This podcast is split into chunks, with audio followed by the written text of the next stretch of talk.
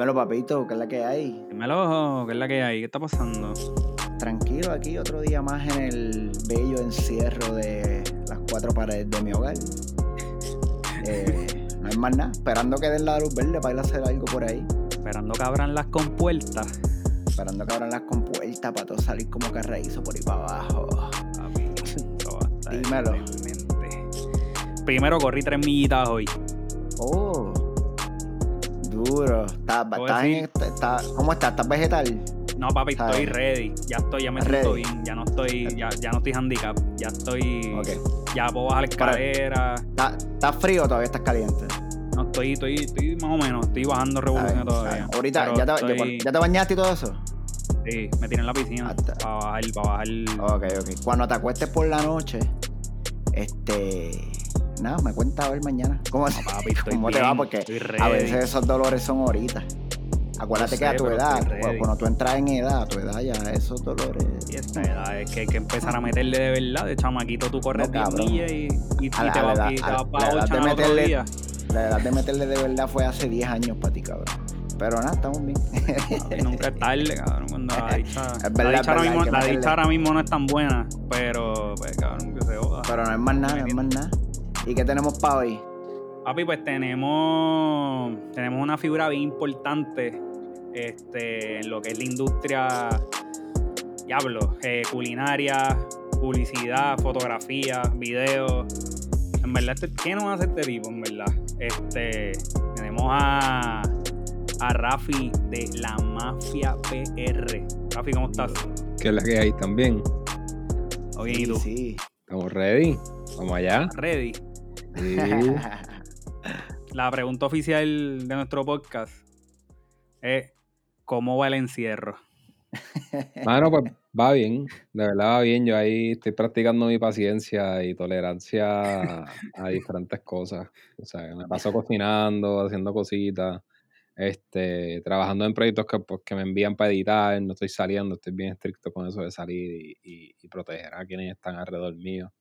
Pero en verdad está bien, en verdad está bien. Gracias a Dios, de verdad que, que no, no, no me hace falta nada y, y en lo que yo pueda ayudar, pues ayudo, tú sabes, porque lo que está pasando está, está, está heavy. Está bien heavy, está bien heavy. ¿Y qué estás haciendo para mantenerte cuerdo?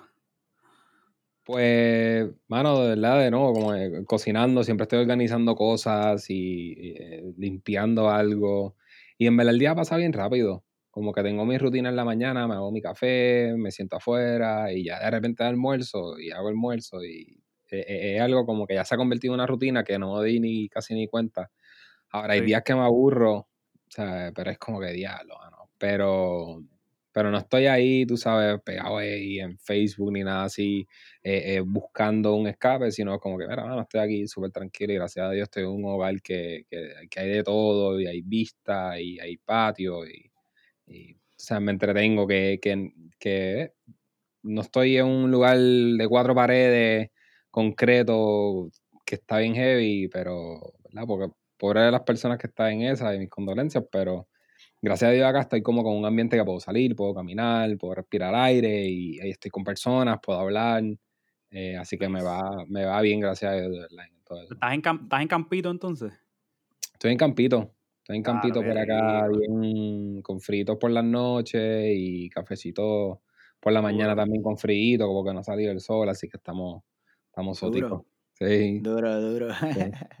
¿Y cómo tú ves que ha impactado este, este, el encierro del coronavirus? eh, pues cuando vamos un poco, que ya mismo vamos a hablar un poco más en detalle de lo que tú haces, pero sí. tiene que ver con, con, con salir, con, con experimentar, con ir a spots.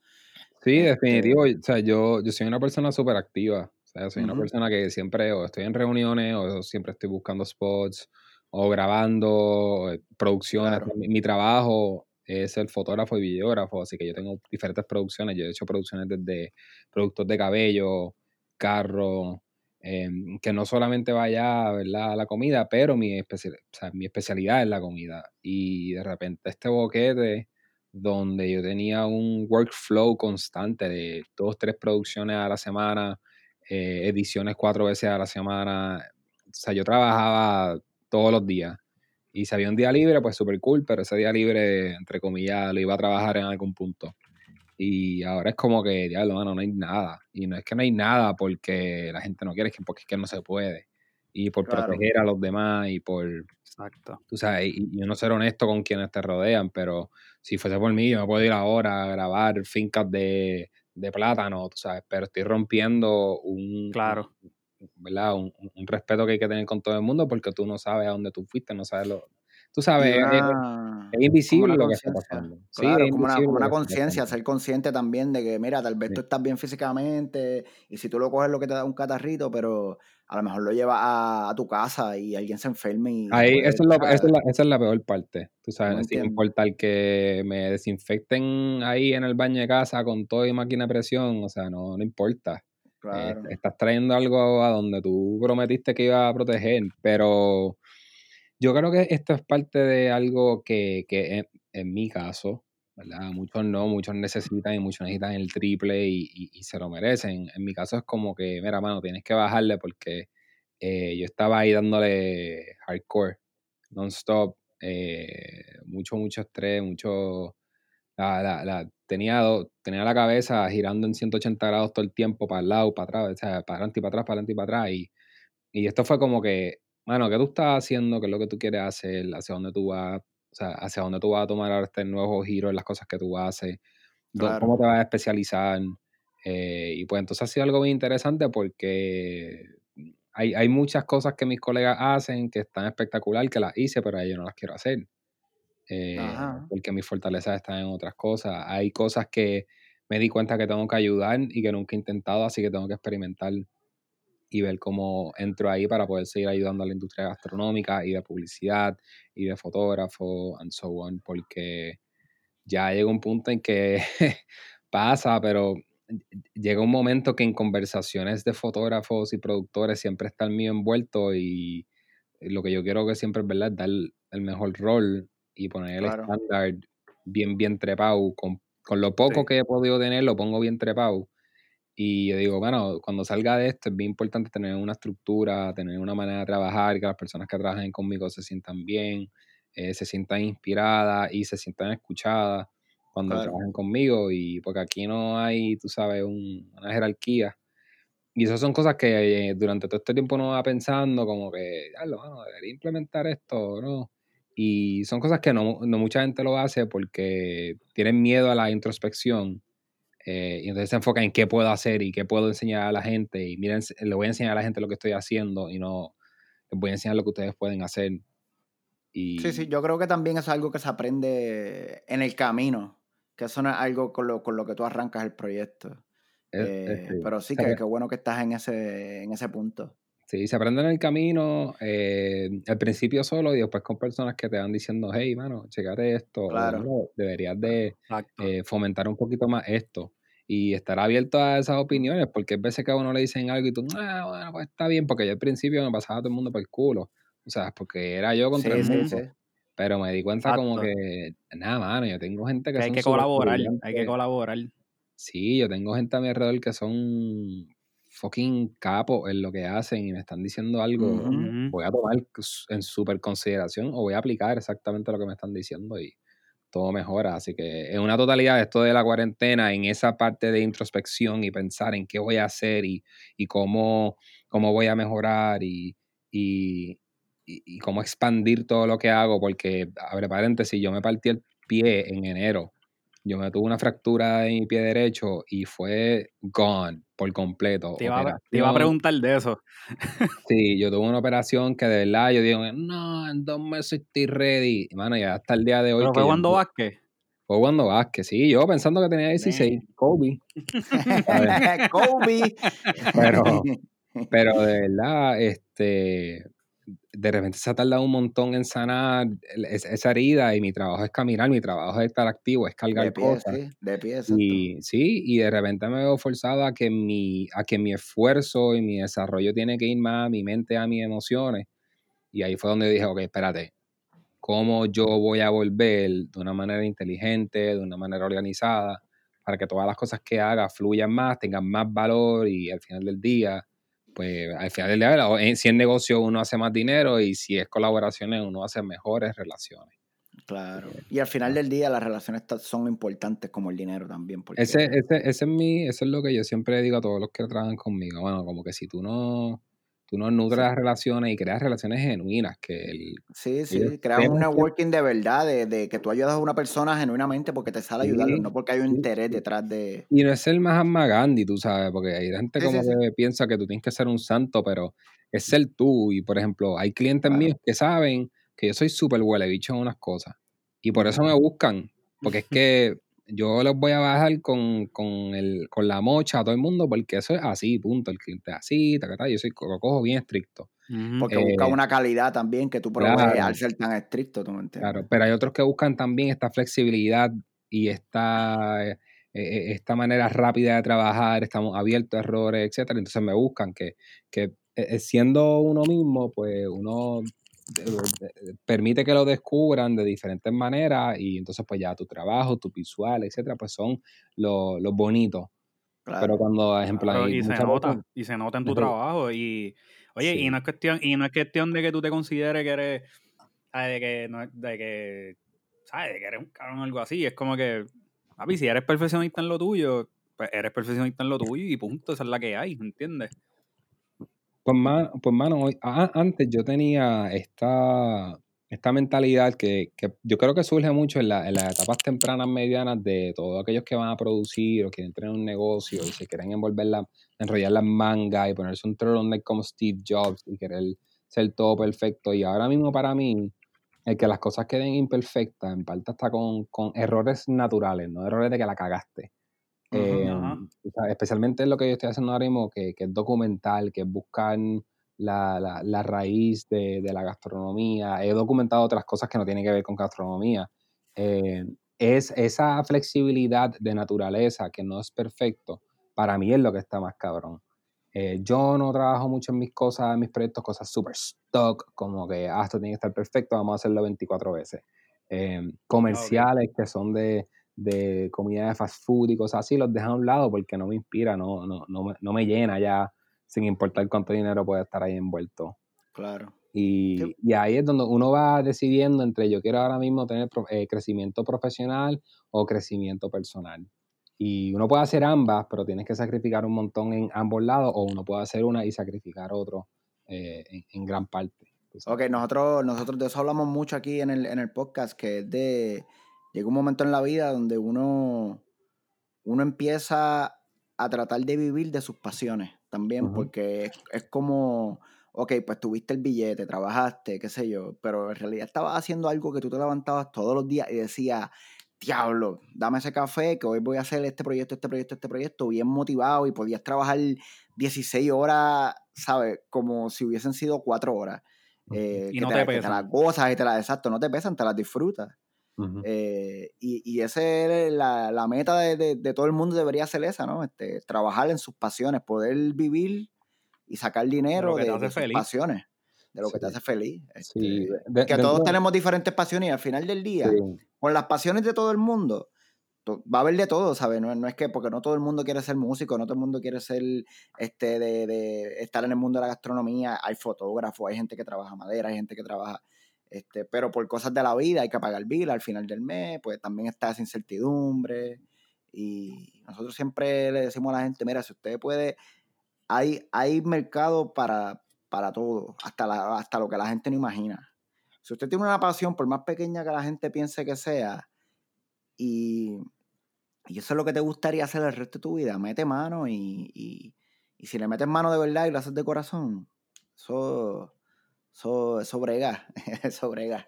Siempre que me mencionan todo eso y, que, y, que, me dicen como que, ah, Rafi, yo, eh, la gracia a través del tiempo han venido gente y se me acerca pidiendo tanto consejo o, como ellos le quieren llamar para que se puedan llenar pues, eh, de, de, buena manera.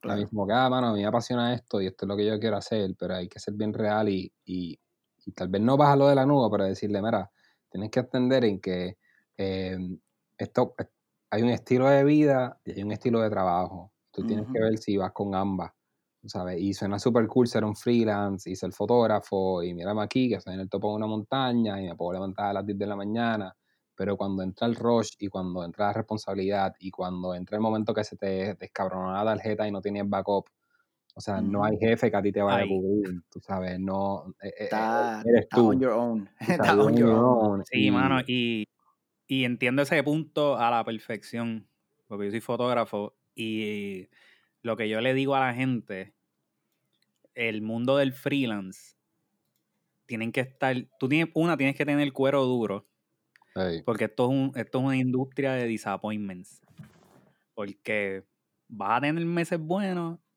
y vas a tener meses bien malos, como te va a caer el guiso que siempre has querido, y dos días antes del guiso te llaman y te dicen no vas. ¿Sabes? Sí, por, eso es bien importante, por eso es bien importante el 50% de descuento. Claro. De, depósito. no hay break. pero como quiera, ¿sabes? Como quiera, como quiera, ¿sabes? puede, ser, un, puede ser un disappointment. a mí me cancelaron una boda en Santo Domingo. Sí, sí, sí, y, yo Me la, y ya yo me la estaba, yo me estaba lambiendo la boda, tú sabes. Yo dije, ah, no, ir a Santo Domingo, pan, vacaciones, ese weekend, pan, y me llaman dos meses antes, la boda no va. Fuck. Qué mierda. Y ese tipo de disappointment es el, el, el que la gente tiene que también estar mentalmente ready cuando tú te tires, que no te frustres. ¿Sabes? Que lo, que lo tomes de una manera de que, ok, pues vamos para lo, eh, vamos a pasar la página, vamos para lo otro, ¿entiendes? Porque vas a decir, ah, qué mierda, no pasó. Y te empiezas, ahí que te empiezas a quitar y toda la pendejada y no, no, no vas a llegar. Esto con, esto con muchas otras carreras, el, el, crecimiento constante y la madurez constante es algo que tienen que ser bien receptivo en que es bien posible que quien tú eras el mes pasado y tu modelo de negocio y la manera en que tú te sentiste hablando con un cliente va a cambiar este mes y el próximo año, o sea, es bien constante. Y si tú no estás cambiando la manera en que tú te relacionas, en que tú tratas, en que tú manejas tus proyectos, los organizas, los entregas, estás haciendo algo mal, o sea, porque te quedaste en una monotonía y el, el mundo va tan rápido que te va a quedar atrás. Y eso es una de las cosas que yo siempre acá estoy junto con con mis colegas y les digo, mira, mano, hay que cambiar esto, hay que cambiar esto, hay que cambiar esto, estás bien lento en esto, esto es una mierda, estás flaqueando en esto. Y si yo lo estoy haciendo, que me lo digan, full, como que así soy yo. Pero e, ese soy yo, por lo menos. Entiendo yo que dentro de un colectivo que hay, yo siempre estoy pushing bien duro a dejar entender que, que Puerto Rico está bien cabrón y que lo que estamos haciendo muchas personas están bien puta y que hay muchos que se están comiendo la mierda. Y es como que tú, ¿qué tú haces? O sea, ¿qué, tú estás pensando? porque tú estás haciendo esto? Ahora, ponme a mí a tirar la foto de un carro. No, papá. No me pongas a mí a tirar fotos de modelo. That is not my shit. No me pongas a mí a tirar fotos. No, no, no. Ponme a mí un envase to go bien tecato con un arroz chino y algo que se te vea cabrón. Y se va a ver cabrón. Y se va a ver cabrón. Y se va a ver cabrón. Por eso reconozco mis fortalezas y las nutro, pero hay otras personas que tienen fortalezas y están pendientes a que quieren ser, tú sabes, Peter McKinnon, el blogger. Y, quieren, ser, quieren ser rockstar, quieren ser rockstars de una. Dan, Bilzerian, y loco, que tú no tienes que ver nada con Dan Bilzerian, o sea, Dan Bilzerian, Dan Bilzerian es, todos aspiramos, mucha gente aspira a ser Dan Bilzerian. Ah, y eso tiene que ver, eso también, que es mi, yo estoy tratando de, de, bregar y tratar de pues, entenderlo. Pero como ahora cualquiera se compra una cámara y a las dos semanas hace un fanpage y dice yo soy fotógrafo, o soy videógrafo, o soy esto, soy lo otro, pues eso también es como que un poco. Porque hay gente que obviamente pesetea y por pesetear pues se van con, gente que no, sabe, que no le va a dar el producto, que uno que uno sabe el precio de uno por lo que uno hace. Eh, sea, vas a tener un producto final. Ahí, ahí, hay un, ahí hay un, hay un tema cool porque hay veces que los vemos como que ya, lo otro más, ah, otro más que viene a dañar, etcétera, pero em, ¿y qué pasa si esa persona se inspiró en tu trabajo? ¿Cambiaría? No, claro, y yo lo, y yo lo entiendo, yo lo entiendo, pero em, lo que yo, a mí me gustaría enseñarle, nosotros, que, ¿sabes? personas que ya estamos, que ya estamos un poquito más adelantados, para enseñarles que obviamente, mira, paso por paso, vamos a aprender, vamos a, vamos a pulirnos. Antes de, porque en verdad, pues, ¿sabes? Para mí. Antes de ponerte un sello oficial de que. Claro, claro. Porque, pues, ¿sabes? Afecta a la industria también. Sí. Sí, no, y yo hablaba bien claro al principio. Yo, yo, yo vengo de cocina, o sea, yo, yo tengo un bachillerato en gerencia culinaria, yo trabajo en cocina y y después front of the house. Así que yo entro en esta industria sin conocer cuánto cuesta un shoot, cómo es un shoot, cuál es el flow, o sea, nada, nada, nada. O sea, yo entré y yo estaba haciendo shootings dañando bien cabrón y rompiendo una industria bien cabrón. Eh, y no fue hasta que alguien profesional me dijo, mira, mano, tú tienes que, tú tienes que entenderle que estás afectando no a todo el mundo, sino hasta a ti mismo, porque tú piensas que tú cuestas esto, pero tú cuestas tanto. Y yo, oh, y me tal vez va a venir ahora menos trabajo, pero cada trabajo lo va a apreciar más, porque va a entender el valor. Y ahí te vas especializando y tú vas diciendo cuánto cobra, porque no es lo mismo a mí que tú me busques ahora para un shooting de un menucito sencillito que te diga, mira, no, yo quiero el shooting mío oficial para la revista y taca, taca, tal cosa de este hotel. Ah, mira, pues estos son siete días de shooting y aquí cambia la pendeja. O sea, es que, que uno va progresando, ¿verdad? Debido a las oportunidades que se te dan y que uno coja. Y que también uno escuche y... Y, y, entiendas con el cliente hacia dónde van y que todo salga súper bien. Exacto, porque entonces tú vas aprendiendo de producción, cuánto toma hacer esto, cuánto cuesta poner esto aquí, pam, pam, esto, y, otro. Hay y hay producciones que tú entras y tú no sabes ni qué carajo vas a hacer. O sea, tienes todo el plan, las reuniones, preproducción, los colores, todo, y de repente tú llegas y te dices, esto no es lo que yo esperaba, we gotta do this happen, y ahí es donde tú tienes gente creativa que te acompaña, que tú contratas. Yo literalmente contrato una persona cada vez que voy a producir para que sea alguien que piense y que esté ahí y me diga, Lu, acá, esto, mira la foto y me dé un start porque yo estoy bregando con el cliente, estoy bregando con el equipo, estoy bregando con bajar todas las cosas, estoy bregando con el ballet parking, estoy, o sea, y de repente uno necesita ese apoyo. El one man's band es bueno hasta un punto. Sí. Pero hay hasta otro que pues, pues ahí quedó. Rafi, vamos, eh, te pregunto, ¿qué tú te consideras? ¿Tú te consideras fotógrafo, productor? Yo me, considero una persona con diferentes sombreros. Yo, eh, yo tengo un expertise en marketing digital. Yo trabajé en el desarrollo de, desde un inicio de la marca de Señor Paleta, estuve con ellos por cuatro años. Ah, de verdad. Eh, dirigiendo ese marketing y el desarrollo de esa marca. Eh, Con razón. Y, luego pues estuve al principio del desarrollo de la marca de uva, del delivery. Em, y pues también ¿verdad? en el desarrollo pues, de, de, la mafia y ayuda mucho a pequeños negocios chiquititos a crearse un poquito de branding y, y cómo expresarse, etcétera. Pues también, ¿verdad? Tengo lo de la fotografía, tengo lo de video, tengo lo de director. Eh, y por otro lado, si me quedo sin trabajo en todo esto, pues puedo volver a la cocina, porque yo estudié gerencia culinaria y trabajé por varios años en cocina y después varios años en front of the house como servicio al cliente. Em, pero si ahora mismo yo puedo decir que, que soy algo, lo más que me apasiona es videógrafo. Yo soy un, en verdad yo me considero un storyteller, un cuento historia. Y, y surge por, por el entendimiento del orden cronológico de las cosas y, y de cómo capturar audiovisualmente algo para que te haga sentir cuando lo veas. Y, y, yo antes, por ejemplo, antes cuando hacía mis videos, que yo empecé haciendo videos, yo me empecé haciendo videos de las comidas y le ponía como que efectos y transiciones y wow, qué loco, como este tipo puso, como hacían un café. Y literalmente ahora mismo yo estoy más y más entregado en que la toma esté bien hija puta y que crea un storytelling en que yo no necesito 15 cosas cool para decirte lo que te puedo decir ahora con tres. Y mi estilo ya no es cool. Mi estilo está hijo de puta. O sea, es bien diferente. Cool es meterle efecto y meterle colorcito y que se vea ahora en chantil y, y, tú sabes, en las transiciones. Y yo digo como que yo no necesito eso porque a quien yo estoy apelando ahora mismo con lo que yo me considero que soy, yo quiero gente que le encante la historia, quiero gente que se enamore de la historia. Y le digo a todo el mundo el ejemplo, como que tú te imaginas que de repente en el medio del episodio del Buren de Lula, de la serie Adrian Share, yo hubiese puesto una transición bien awkward. Hubiese roto totalmente el hilo y la conexión emocional con la persona. De repente yo mantenerte la simplicidad llevarte de uno al otro a través del sonido y no del visual, es lo que está cabrón.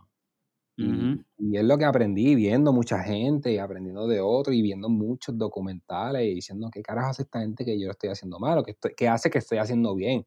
Ah, ya lo estoy haciendo súper bien. Así que Eh, yo me considero, por lo menos así, un storyteller en estos momentos, porque no solamente es con la cámara, sino también yo produzco historia, eh, hago preproducción y hago dirección de ella. Claro. Y también blogueas también. También blogueo. storytelling también. Sí, ya eso es más el hobby cuando tengo el break y escribo. He estado escribiendo en estos días por todo esto del coronavirus a, a varias plataformas, eh, unos artículos que se me han acercado porque quieren ver el punto de vista de Puerto Rico y espero que pues entonces puedan ser lanzadas. Eh, que también anda eso y, y ahí me encanta bloguear, pero es que toma tanto tiempo de la manera Toma en que tiempo, yo lo hago. tiempo. De la manera en que yo lo hago. Eh, yo tengo un blog que, mano, a la semana después, como que iba a salir, y esas mismas, la semana antes, empezó todo esto del coronavirus, pero un blog al flow, este, ya lo se me olvidó el nombre del episodio este de Black Mirror, que te- tú oprimes un Bandersnatch. ¿Ustedes vieron ese Sí. episodio? Que tú oprimes una, entonces te lleva para un... Sí, sí, el de- que eso está basado en una historia viejísima. Ajá. Pues este blog es, tú dices, ok, ¿quieres ahora aprender más de la agricultura o quieres aprender más de los platos? Y tú vas oprimiendo y yo te voy llevando a través de Y es un blog como dividido como en seis al final. Así que tú tienes que darlo para adelante o para atrás para ver a dónde tú caes y ver cuál es el final y la conclusión que tú, que tú te llevas de ese concepto. Sí, como que tú Sí. mismo tomas las decisiones por como un telltale de eso. Exacto, y tú Mm. decides cua- cómo tú vas a querer eh, vivir este concepto en mi blog. Y esa es la manera en que a mí me gusta escribir, porque si yo te puedo escribir como que eh, de un lugar en mi celular, de camino a mi casa, lo que otra persona guía y te monta el blog, la foto y eso está ready por la noche. Pero eso es lo que hace todo el mundo. Y, y a mí no, yo no soy muy fan de esas cosas así. Sí. Rafi, de háblame.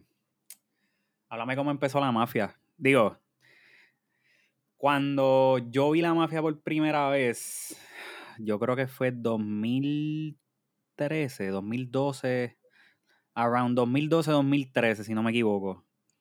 Que empecé a ver los stickers en un par de sitios de comida. Sí, eso está Y- entre dos, posiblemente ya 2000, finales de 2013, 2014, los stickers. ¿Verdad? Por ahí. Sí. Y para mí, yo veía la mafia y me volaba la cabeza. Yo veía el, el sticker, obviamente, obviamente te empecé a seguir en, empecé a seguir la mafia en Instagram y todo el revolú. Y, y tú te convertiste en el Yelp de Puerto Rico. literal, ¿sabes? Te lo voy a poner literal. Tú te convertiste en el Yelp de Puerto Rico. Y si. Y si yo no veía el sticker de la mafia en un sitio, yo no comía en ese sitio.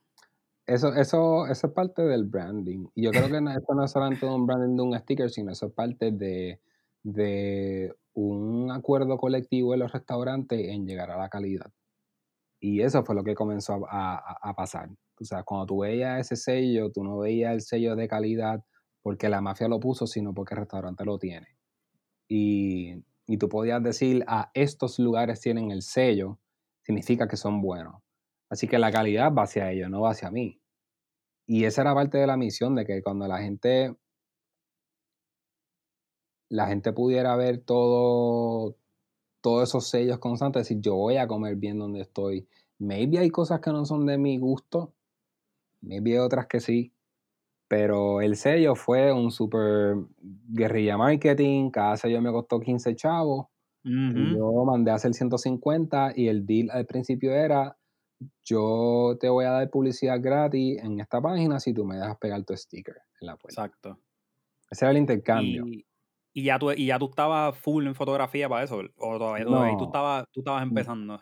No, no, no, yo estaba empezando. Yo en ese momento estaba trabajando como entrenador personal.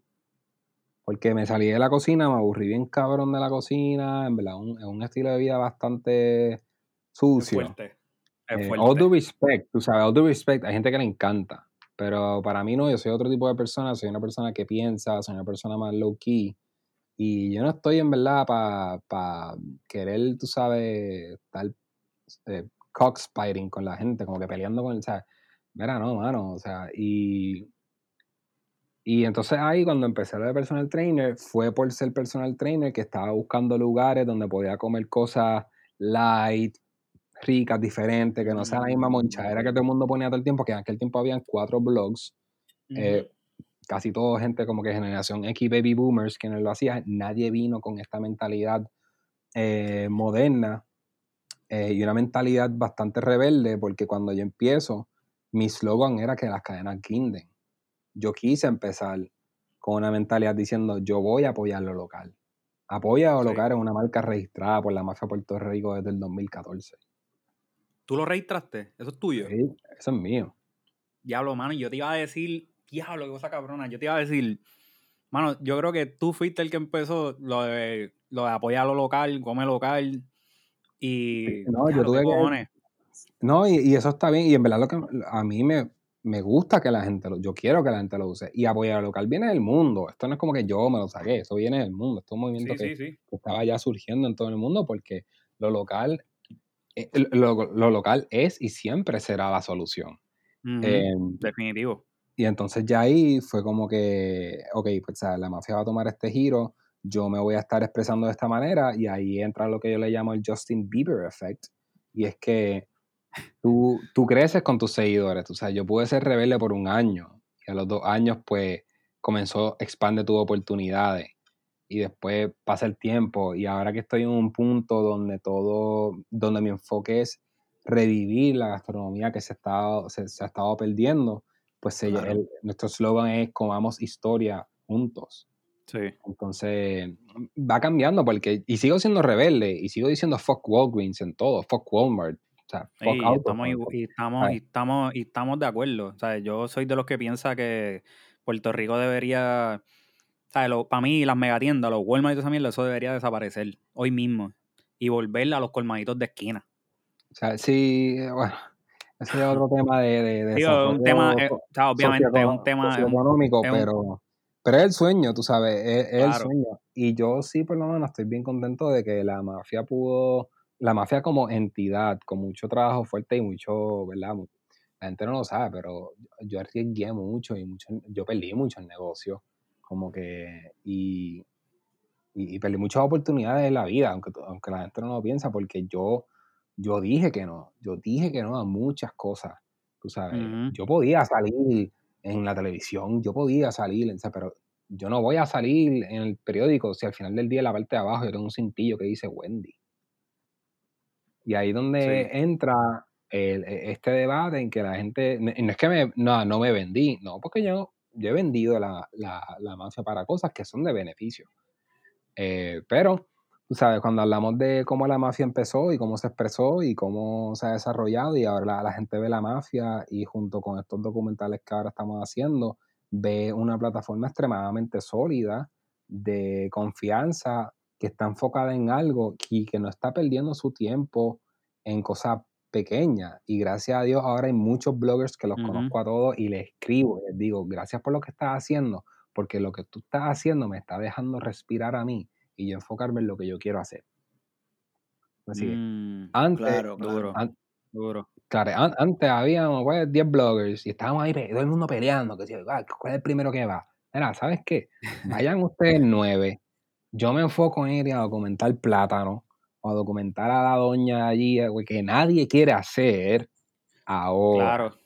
Ahora. Claro. Cuando salió el video, pues les voy a bajar el dedo a todo el mundo. O sea, es que, que ahí es cuando viene de que la gente no entiende que, ejemplo, el episodio de Lula fueron tres meses de producción. El episodio de Pesca fueron ocho meses de producción. Wow. Así que tienes que ver la diferencia. Y, son producciones de que contactar, ver, grabar, regrabar, grabar audio, me cago en la hostia, hay que volver a la playa porque tengo que grabar esta cosa. O sea, son un montón de cosas que a diferencia de voy a ir a Café Manolitititito eh, a comer, a, probar su nuevo latte y lo voy a sacar. Es bien diferente el contenido, es bien diferente la plataforma. Y ya la gente se está dando, dando cuenta, se está dando cuenta de eso. La gente, cuando dice la mafia, dice, this is the, legit shit. Pero cuando tiran algo, entonces tiraron algo. ¿Sabes? Como que tal vez no se va a virar, pero es legit. Y tú empezaste, tú empezaste la mafia solo, ¿verdad? Yo empecé solo. Yo empecé solo, después se unieron dos super personas que me, que me enseñaron un montón de fotografía, la parte técnica, cómo hacer que las cosas, cómo es la composición, o sea, cómo, cuál es la realidad de la fotografía, porque tú te pones a tirar fotos, tú piensas que está bien, y al final dices, mira, no, intenta esta cosa, intenta lo otro. Eh, luego ellos siguen por su lado, cada uno tiene su rama en, en, su parte profesional de comida y les va súper bien. He visto trabajos de ellos que están cabrones. Eh, y entonces ya después, a través del tiempo, pues se va uniendo gente y se van yendo por cosas que pasan y se van a los Estados Unidos o pasan a estudiar publicidad, etc. Eh, y cada uno aprende y aprendo también de cada uno. Pero ya ahora mismo yo estoy un one man's band. O sea, ya yo estoy solo, and that is my flow. Y, y tengo partners, pero no creo que vuelva a tener un core crew porque yo estoy enfocado y estoy bien puesto a ir a una velocidad en que no todo el mundo me puede seguir. Y así, y así debería ser, siempre, siempre así debería ser, ¿sabes? Tienes que estar la head, siempre. mano, o sea, míralo bien. Ahora mismo, ah, mira, ahora mismo a mí me pasó, pasó una vez, vino un chef. Me dijo, ¿tú puedes mañana venir a grabar esto? ¿Qué pasaría si yo estaba con un crew y si necesito gente? Tengo que coordinar con ellos, tal cosa. Sí, sí, sí, Yo cogí, yo puse mi cámara a cargar, puse mi running a cargar, yo tengo todo y le digo, dale, nos vemos mañana. Se acabó. Aquí está la no depende de nadie. O sea, no, no dependo de nadie. Y yo en mi serie, hay veces que yo cojo mi bulto, mi dron, mis cosas, y yo me voy y veo a la persona y empezamos a grabar. la gente piensa que en, en, la serie de Adrian Share son unos sets y hay un corillo. No, maybe somos dos, a veces soy yo solo. Yo solo en los botes ahí, mareado chonqueando mientras grababa la vez. la, que, que eso, eso, es una de las cosas que yo cojo tanto y tanto orgullo, y no lo digo mal, es, orgullo de decir, ¿sabes qué, mano? Eh, imagínate lo, mucho que estoy haciendo con poco, imagínate lo mucho que puedo hacer con mucho. con mucho, exacto. sí, porque tú estás haciendo, oye, antes que nos vayamos full para Eat Drink Share, bueno, o la, la, calidad de la producción se ve, ¿sabes? Como una producción de, ¿sabes? De dinero, ¿sabes? De mucho dinero, de... Que, sí, la, el primer yo no puedo creer, que yo no puedo creer que eres tú solo con tu cámara y el running, este, ¿sabes? Haciendo esa mega producción. Y eso es lo, para mí, es lo de lo más cabrón que tiene esa serie, en verdad. el, primer episodio que yo vi fue el de, el de la lechonera. Este, de APA. Ajá, el de APA. De APA. Y solamente en la intro, yo dije, ¿qué carajo, sabes? ¿Dónde estuvo esto todo este tiempo? Esta calidad, porque es algo que también yo siempre he visto que muchas veces, y esto es algo que yo he hablado con Félix en, en, otros episodios, hemos hablado de, de, la calidad de lo que es cine en Puerto Rico. Sea documental, sea cine con, con, con ¿sabes? película, lo que sea. La calidad, Puerto Rico, Puerto Rico está bien atrás comparado con el resto de Latinoamérica, ¿sabes? Punto. Eh, y, y viendo, viendo, ¿sabes? Hace como 3, 4 años, pues ha empezado un poquito por la movida, la gente ha empezado a, hacer cositas mejores. Eh, y, viendo tus documentales, brother, de verdad que me voló la cabeza solamente ver la, la calidad, las escenas, los tiros. Este, está, de verdad que tú usas Story, bueno, vamos, vamos a esperar, vamos a esperar. Cuéntanos, cuéntanos primero. cuéntanos, ¿cómo sale Eat Drink Share? ¿De dónde surge, de dónde surge ese invento? Y Drinkshare surge de, de, la idea de yo simplemente ir a lugares clave, importantes, iconos de Puerto Rico, hacer un corto video y lanzarlo. Era más hard selling, tres minutitos, mucho food porn, la persona hablando, pues yo llevo 17 años aquí, ta, ta, qué bonito, y la gente va. Pero de repente el primero, que es el de Lula, empiezo a hablar con ella y de repente tengo una hora y media de entrevista cuando empieza a cortar entrevista, no hay break de bajarlo de sus seis minutos, que son los seis minutos que sale ella hablando. Digo, me hace falta algo aquí, lo siento solo, lo siento como, no tengo la pulpa, no tengo, no tengo lo que va que, y ahí consigo al historiador eh, gastronómico Cruz Miguel Ortiz Cuadra, que él, tiene un doctorado en la historia gastronómica.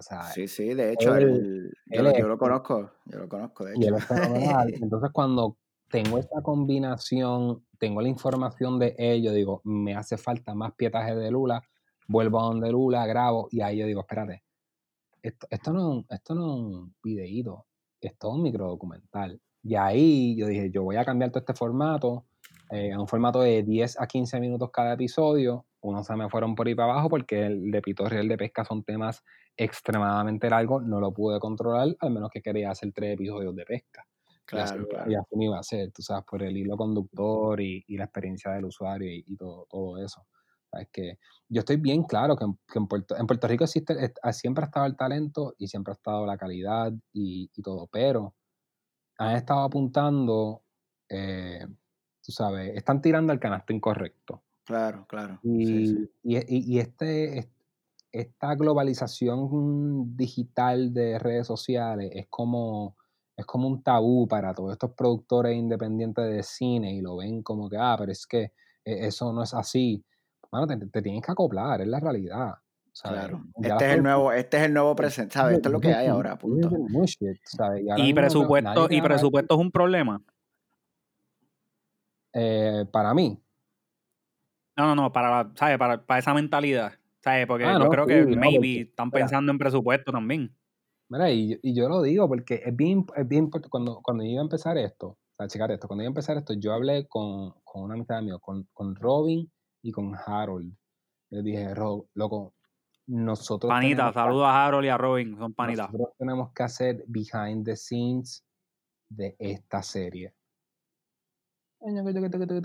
Loco, tenemos que hacer behind the scenes de esta serie. Robin, tú puedes ser cámara B, graba todo lo que está pasando, no tienes que nada. O sea, y al final del día me hacen una corta, una corta entrevista para saber qué es lo que hay en este pietaje y tener ese pietaje. Pero entonces de repente ahora pasa toda esta mierda y la gente no sabe cómo se hizo. Entonces, claro. coge, te estoy diciendo, yo llevo diciendo esto desde el 2018. 2018 yo estaba, esto, esto lleva una preparación desde hace tiempo. Hay que documentar esto, hay que documentar esto. Entonces sí tengo documentación fotográfica.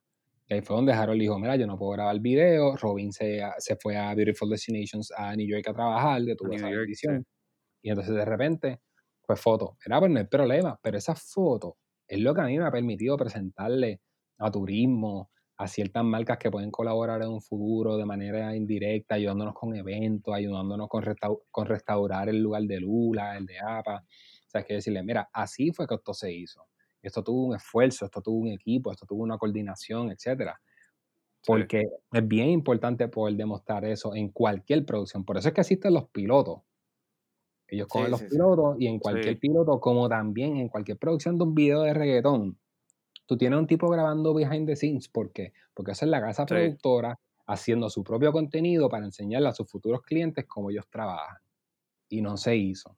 Como ellos trabajan. Ahora, para, ahora para este segundo season, ya tengo a alguien que dijo, yo te voy a hacer todo el behind the scenes.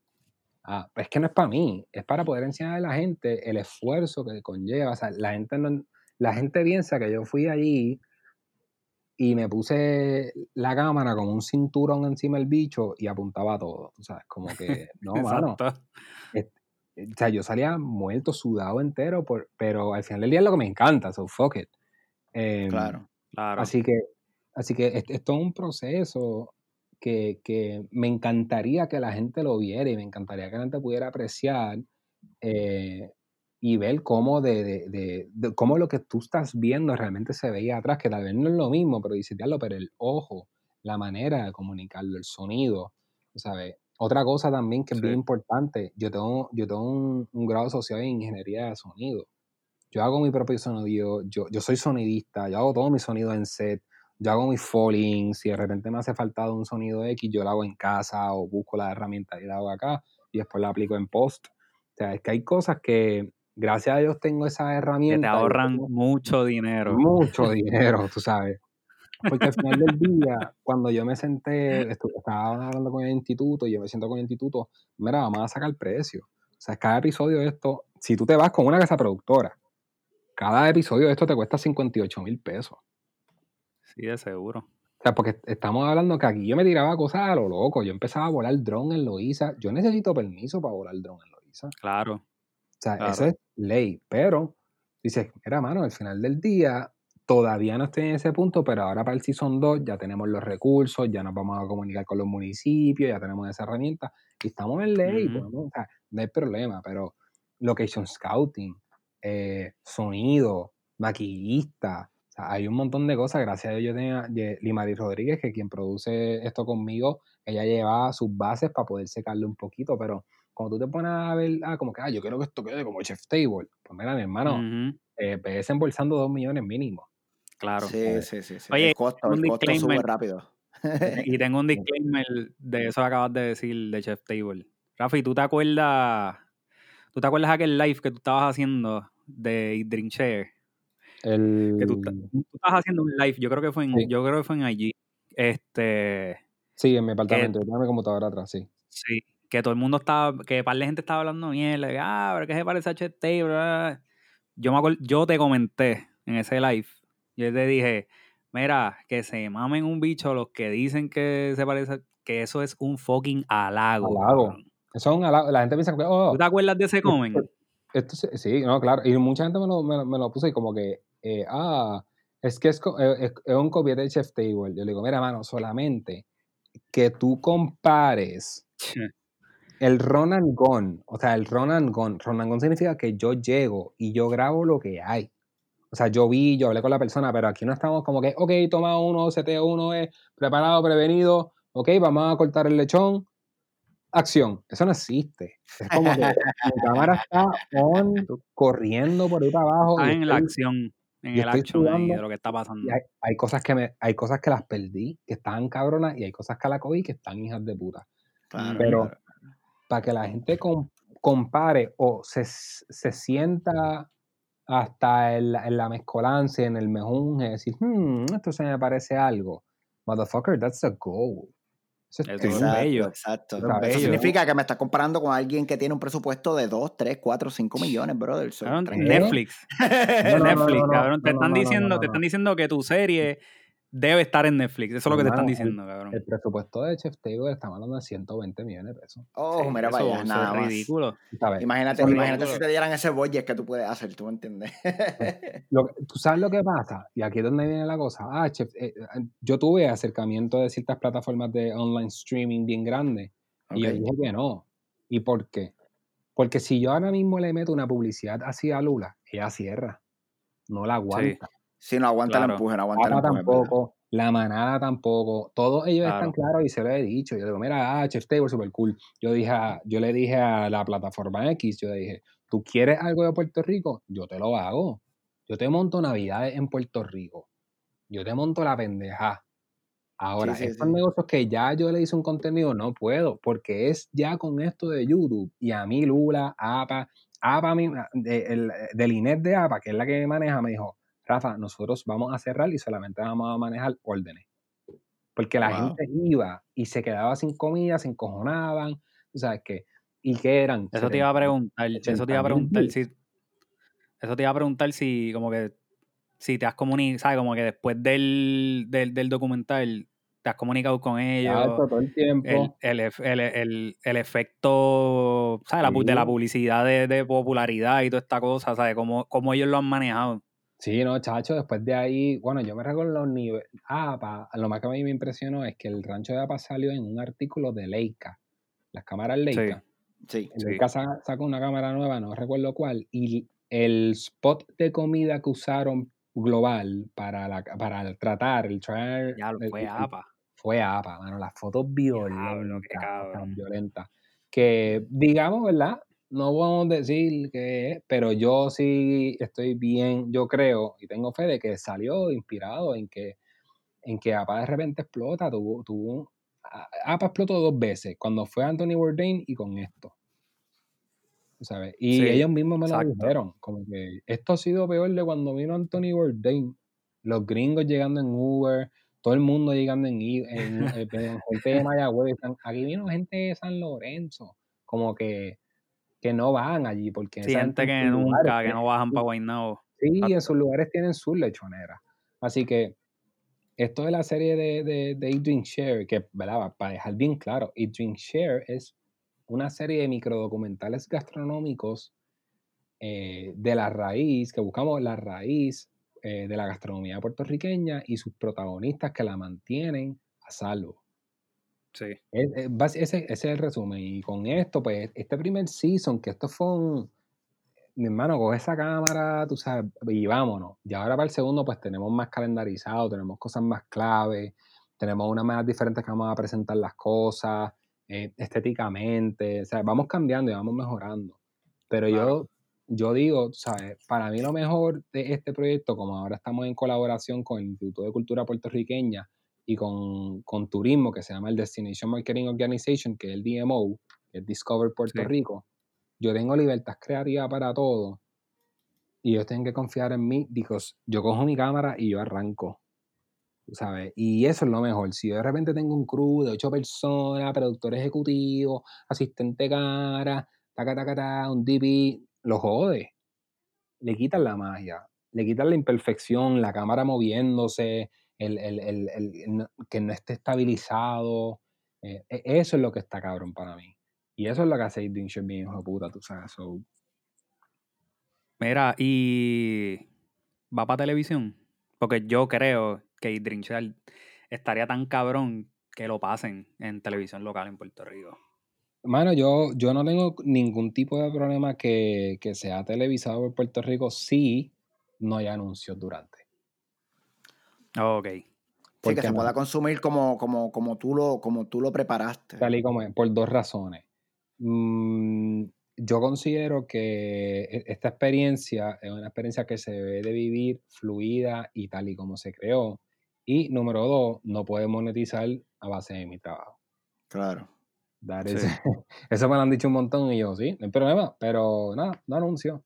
Ah, bueno, pero es que lo que pasa es, ah, bueno, cágate en tu madre, ¿no? O sea, que, y, por eso, y, por eso, está en YouTube, o sea, el research de YouTube lo hice, ¿por qué no? Ah, pero ¿por qué no tiran en Facebook? Porque no sirve en Facebook, o sea, y YouTube fue, tan pronto hice un YouTube, y me alegro un montón que mucha gente en Puerto Rico comenzó a abrir YouTube.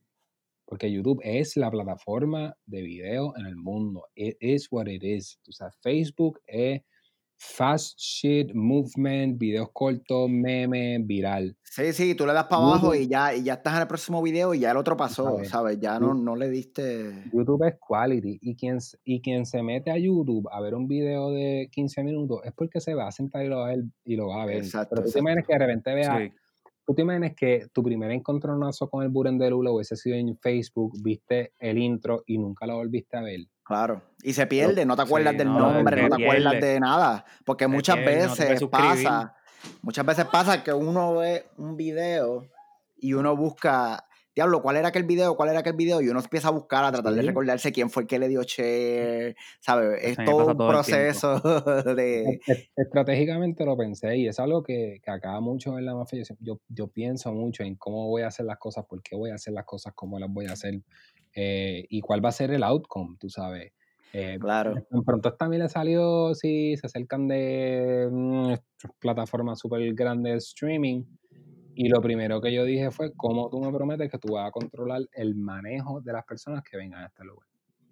Claro, claro. Y una pregunta que te tengo... Sí, sí. Pero una pregunta que te tengo que fue basada, pues me, me senté, obviamente he visto par de, he visto todos los videos, no, no, los veo el mismo día que salen, pero los he seguido este, viendo. ¿Tú eres fanático de Tarantino? Full. estaba hablando con Feli, estaba hablando con Feli ahorita y le digo, cabrón, es que para mí es tan Tarantino la imagen, este, por ejemplo, ¿cuál fue el ejemplo que te di? Ah, el, lechón abierto por la mitad, con la música clásica. es, que, es que era eso, y, y, otro punto de vista de... Y quedó cabrón, ¿sabes? Quedó cabrón, le da un feeling duro. Sí, y, y, es la razón, y la razón por la cual lo hago es porque el lechón, cuando uno ¿verdad? se instruye y aprende, el lechón es el plato con más poder y con, con más alimento, en una góndola de alimento en la comunidad puertorriqueña. La elaboración de un lechón es un arte, mi hermano. Sí, sí. sí, hacer pastel. Hay muchas cosas que se pueden hacer porque tú lo practicas, pero hacer un lechón así, eso es magistral. Y esa morbosidad. Entonces, cuando entrevisto a APA, cuando lo conozco, el tipo es un charlatán. pero charlatán bueno, es un caballo, pero el tipo de enseña, pero siempre está jodiendo, la risa y tal cosa. Y yo digo, este episodio es el comic relief de esta serie, porque en toda producción tú, tú necesitas tener unos balances entre estas cosas, tú sabes. Todos los episodios tienen una partecita cómica, porque se las busqué, se las puse y eso es parte de... Pero este de APA yo lo veía como, como charlatán y sangre y cosas volando y el fuego y, tú sabes, y, y, la, y, y, que no esté limpio. O sea, porque es la naturalidad de la lechonera. Tú no quieres nada limpio, tú quieres la mucha sucia, claro. los dedos engrasados. Y entonces eso, combinarlo con trombones y con, con, con música grave, y, eh, era lo que hacía, lo que a mí me iba dando en la mente, como que si, si yo quisiera, por ejemplo, si tú, es como cuando tú te imaginas de, de, estas personas que pintan y están tirando la pintura al canvas, pues tú te imaginas un mega violín, bien cabrón, en ah, digo, no, como que por lo súper morboso, bien Claro, claro. Sí, es lo opuesto. Sí, porque ese, ese de APA tiene, ese de APA tiene un drama cabroncísimo. Sí, o sea, el drama que tú le diste. sí, eso fue algo que le dijo, que what the fuck. Como que, o sea, cayó. pero si te das cuenta, por ejemplo, este muchacho, el de Barbacoa Taina, él es bien cool, él es un tipo bien pro. O sea, yo le puse una música, sí, con flow taíno, africano, tambores, pero era movida. Era un episodio rápido. O sea, porque había mucha historia entre medio, tenía que acelerar, te hice dos interludios de cositas pequeñas. O sea, hay mucha estrategia en todo eso. La música de Lula, toda es nostálgica, toda es lenta, toda es emocional, toda tú quieres recordar. Eh, o sea, es que tienen sus colores, la música le da color a todo lo que estás viendo y de repente hay gente que dice, mano, la música siempre está on point. O bueno, ahí yo estoy horas y días buscando música, contactando a los artistas, comprándole las canciones por un huevo el del chavo. Eh, al final todos están bien contentos de la producción donde fue aplicada. Eh, o sea, es que, que hay, hay, mucho, hay mucho pensado allá atrás, tú sabes. Y gracias a y, y, al tú ser, y al tú ser ingeniero de sonido, cabrón, eso te quita, eso, ¿sabes? Eso, eso, eso es un paseo también. Sí, porque, no, todo, tú sabes. Porque tú no tienes que estar diciéndole a alguien lo que tú quieres. ¿Sabes? Que eso también puede ser frustrante para los directores que, que no, maybe no tienen ese talento de, de, buscar sonidos, buscar esto. quiero una clásica que se escuche así, bien Exacto pero sí, como, qué, cabrón, hay un montón de cosas. que explicarlo con la, explicarlo, tratar de describirlo es bien difícil. Y uno, bien difícil. uno la ve en su mente, uno la escucha en su mente, pero a veces procesar eso en palabras es tan difícil. Ejemplo, mira, cuando, cuando, hice el de APA, yo no sé si ustedes se recuerdan la canción de Dumbo, de la canción, la película Dumbo. Sí. Cuando, cuando Dumbo empie, cuando empiezan a llenar las burbujas y es un viaje psicodélico Sí, sí, sí, sí. Que son trombones que están sonando y violín. Sí, yo me acuerdo porque mi, nene es chiquito y la vimos hace poco. Soy yo, y hay una disonancia, e, en todo hay una disonancia. Eso es lo que yo quería, porque es que no va con lo, con lo, que yo te estoy poniendo de música, no va con lo que tú estás viendo, pero te gusta. Sí, estás creando un contraste totalmente de dos polos opuestos. Es un, este es un iPhone rico, tú sabes. Exacto, exacto. Y ahí es donde son cosas que por mi lado digo, yo solo en mi computadora digo, ya, de verdad, esto está bien, hijo de puta. Pero cuando la gente lo ve, no lo entiende, tú sabes. Lo ve y lo aprecia, pero dice, ¿cómo llegó a eso? Y es porque, porque yo de verdad estaba imaginando así, cuando, cuando ellos cargaban el lechón, yo me imaginaba los elefantes y, todas las cositas así flotando. Eh, eh, y ahí, tú, sabes, entonces cuando, cuando, por ejemplo, cuando hago el de Lula, yo lo que me imagino es, tú sabes, como que la pérdida de alguien. Claro. En todo el episodio ahora, esto se va a perder, esto se va a ir y esto se va a extrañar. Y ese era el, el, el rich, tú sabes. En la, en la era, esto existe, esto hay, que, esto hay que meterle, esto es fuego, esto hay que enseñarlo, ¿sabes? El de pesca, esto es peligro, extinción, es nuestra culpa, tenemos que hacer algo al respecto. Y si te escuché las canciones, y, y, y, cómo está hecho todo, va, y lo hice a lo mejor que pude, porque estoy solo. o sea, porque y todo el editaje lo hiciste tú, ¿verdad? Solo. Sí, no, yo, yo hago mi preproducción, yo hago mi grabación, grabación de sonido, edición de sonido, edición, colorización y marketing. Anda pa'l Todo, todo. Sí, es, mi serie, es mi bebé. Pero, por ejemplo, tengo, tengo grandes personas que, por ejemplo, me ayudan en la traducción a los subtítulos, que es Elaine y Adrián. Tengo a Aníbal que me ayuda en, en si hay que hacer en algún movimiento de gráfica. Aníbal me ayuda a limpiar ciertas cosas que, que ya lo se me quedó una pelusa y él me, me, hace un poquito ahí de un, you know, un efecto especial. Tengo, milagro, tengo milagro, hacer milagro ahí. Sí, sí, sí, tengo gente que me ayuda. y, por ejemplo, Harold me acompaña. Harold y Mari me acompañan a los sets cuando ellos puedan, ¿sabes? porque ellos no están obligados, porque esto, esto es algo que hay que dejar bien claro. Y lo aprovecho para que usted, pues si quien lo escuche lo entienda. Esto fue un proyecto que no se generó ni un, ni un centavo. Aquí nadie pagó nada. Esto no es que yo tenga una marca pagándome tal cosa. Yo tengo el sello del Instituto de Cultura puertorriqueño porque porque cuando esto se exporte al mundo, el sello del Instituto de, Cultura puertorriqueño es el sello que valida que esto es cultura. Es de Puerto Rico, correcto. Esa es la, esa es la Yo prefiero tener eso a tener el sello de la Yupi. Sí, que es reconocido por Puerto Rico. No que es reconocido por Puerto Rico. No lo digo mal por la institución Ajá. Y esos pequeños detalles, pequeños grandes detalles, pues son los que obviamente llevaron Eat, Drink and Share a tener una nominación en los James Beard Foundation.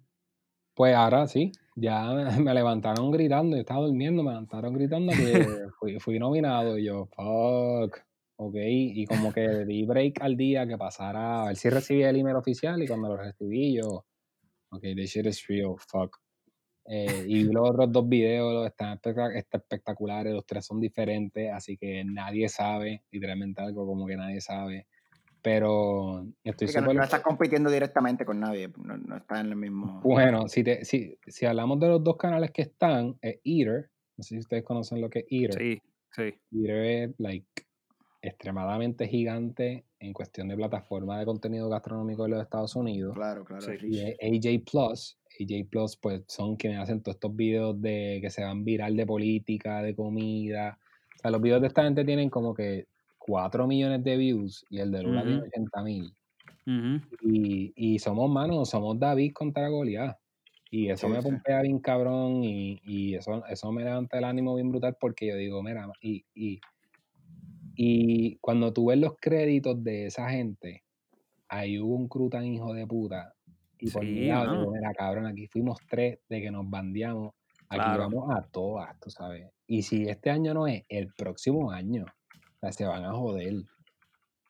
Y, o sea, y estamos cabrones, en Puerto Rico estamos cabrones, tú sabes. Y es algo que yo sé que, yo sé que la comida no es la pasión de todo el mundo, pero la comida es política y la comida, la comida es social, la comida e, e, es todo. O sea, y, es, y es algo que poco a poco la gente debe entender. Y más ahora con esto y ahora con lo del COVID, mucha gente está entendiendo la importancia de la comida y de la comida en la casa. Y de comprender los productos y de comprender los que nos da la tierra. Y, claro. y poder sobresalir y poder documentar y enseñar a todos estos protagonistas que se matan por esto. Yo estoy loco por lanzar un episodio especial que voy a estar que estoy trabajando uno a uno, yo solo con ella de con Natalia Vallejo, que se llama La Intuición de Natalia Vallejo. Y yo la estoy viendo y grabando, y yo voy a su restaurante y la veo y digo, ahora no, porque ya que carajo, estamos jodidos en estos momentos, pero yo, yo quiero ver qué es lo que hace que ella cocina como cocina, porque ella no cocina con, ella tiene sus recetas, pero hay días que ella gente dice, para el carajo de la receta, yo voy a hacer flores fritas. ¿Tú qué? So, hay, hay, una, hay una intuición en ella psicológica, hay una parte psicológica que un punto se triguea y estoy investigando eso. Se llama la intuición de Natalia Vallejo. Eh, y son cosas que nadie quiere, que, que, nadie quiere ver. Todo el mundo quiere ver, sí, ya el lechón lo saqué. Eso fue plan, eso fue planificado. El lechón, vamos a ir del lechón. O sea, ya he salido, ya, ya, ya. Voy a estar saliendo unos temas que son clave para después poder tocar temas que nadie quiere, que, nadie quiere tocar. Y el ser nominado a un James Beard, em, entiendo yo, que ha abierto los ojos a muchos puertorriqueños de la industria gastronómica a que no todo es estar en el chef coat. Eh, y no lo digo a que miren hacia mí, sino a que miren a que hay productores, hay muchos ganaderos, hay pescadores. Hay talento. Hay, hay mucha gente más allá del chef, que todos los chefs tienen... agricultores. Pero hay gente ahora mismo en Puerto Rico que si no fuese por ellos, los chefs no existieran. Pero esa gente Agricultura. siguiera existiendo si los chefs no existieran. Y ahí es donde nosotros tenemos que alimentarnos todo y entender que desde los productores, agricultores, ganaderos, etcétera, hasta los meseros, hasta los bartenders, hasta los chefs, hasta los bloggers son bien importantes. Ahora que venga un blogger a querer, mira, yo soy blogger, dame la cuenta. Ah, pues, tú eres un anormal si se la da. Pero si tienes un acercamiento correcto, mira, me encanta lo que estás haciendo, eh, puedo ponerlo en mi página, esta en mi página, mira, si te inter- no te interesa, pues mira, pues está bien, pues no. Ah, porque así era yo. A mí me dijeron que no al principio un montón de veces porque se llamaba la mafia. Sí. Y hasta el día de hoy hay lugares que yo no he ido porque a mí me dijeron que no. Y pues, Sí. así, porque me Y tú tuiteaste algo bien, tú tuiteaste algo bien cabrón los otros días de eso. Que me tripió con cojones. Que tú pusiste branding es que cuando tú digas mafia, la gente piensa en comida y no comida. piensen en. Que eso Sí. quedó cabrón. Sí, ¿no? Es que son cinco años y son cinco años también que me la, me la pelaron y me vacilaron porque era el chamalito con la cámara profesional y todas las cosas. Pero eso ha hecho que el mundo, eso ha hecho que Puerto Rico cambie. Ahora todos los bloggers tienen su camarita ahí, la sacan de la, de la, del bultito, esta, esta, esta foto y la vuelven y la ponen, como yo Sí. antes. Ahora yo estoy al revés, ahora yo lo que uso es el iPhone mío. Porque yo digo, mira, para el carajo, o sea, pero ahora pues tengo una cámara, una Canon nueva, más chiquitita, que es la que estoy usando para poder bloguear, porque mis cámaras pues ya son gigantes por las producciones de video. ¿Qué estás usando? La mirrorless. Pues para bloguear estoy utilizando una EOS R mirrorless, es la Canon, La- la nueva. sí, sí. Este, y para grabar la serie estamos grabando con una. Canon One DX Mark III. La bestia. Sí. este, Mira, te iba a preguntar. Ahora que, porque yo sé que esto tiene que ver con el encierro.